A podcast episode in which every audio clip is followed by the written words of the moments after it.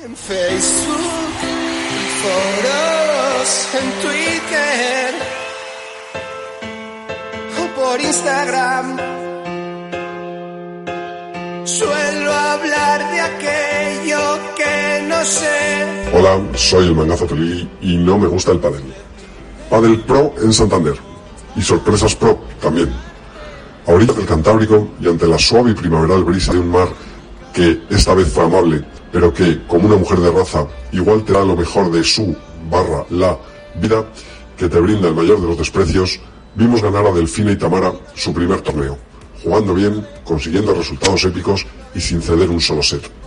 No es Delfi santo de mi devoción, si lo es Tamara, pero hay que reconocerles que se cargaron a la flor innata del pádel femenino, si es que queda de eso, para ganar en la final a mi amada Riera y a Patti. Honores para ellas. En chicos, mucho ridículo, algunas inoportunas lesiones y poliglotismo forzado. Vela y Lima caían en batalla, pronta recuperación para ellos.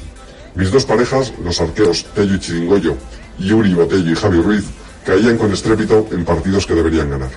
Malos tiempos para la lírica. Pero resurgían, porque a huevos no les ganó nadie. Pero lo más curioso de todo fue ver a Dineno poniendo en su sitio a un sevillano que habla argentino. Si ya le cuesta al andaluz, imaginaos la escena. Pero es lo que tienen los actores, que tienen muchos registros y algunos cara de chiste eterno. Mención especial debemos mm, otorgar a Momo y a uno de los ricos, no sé cuál de ellos, que llegaron a su primera final y aunque fue como fue, no se les debe negar el mérito ni los merecimientos. Esperamos mucho de ellos.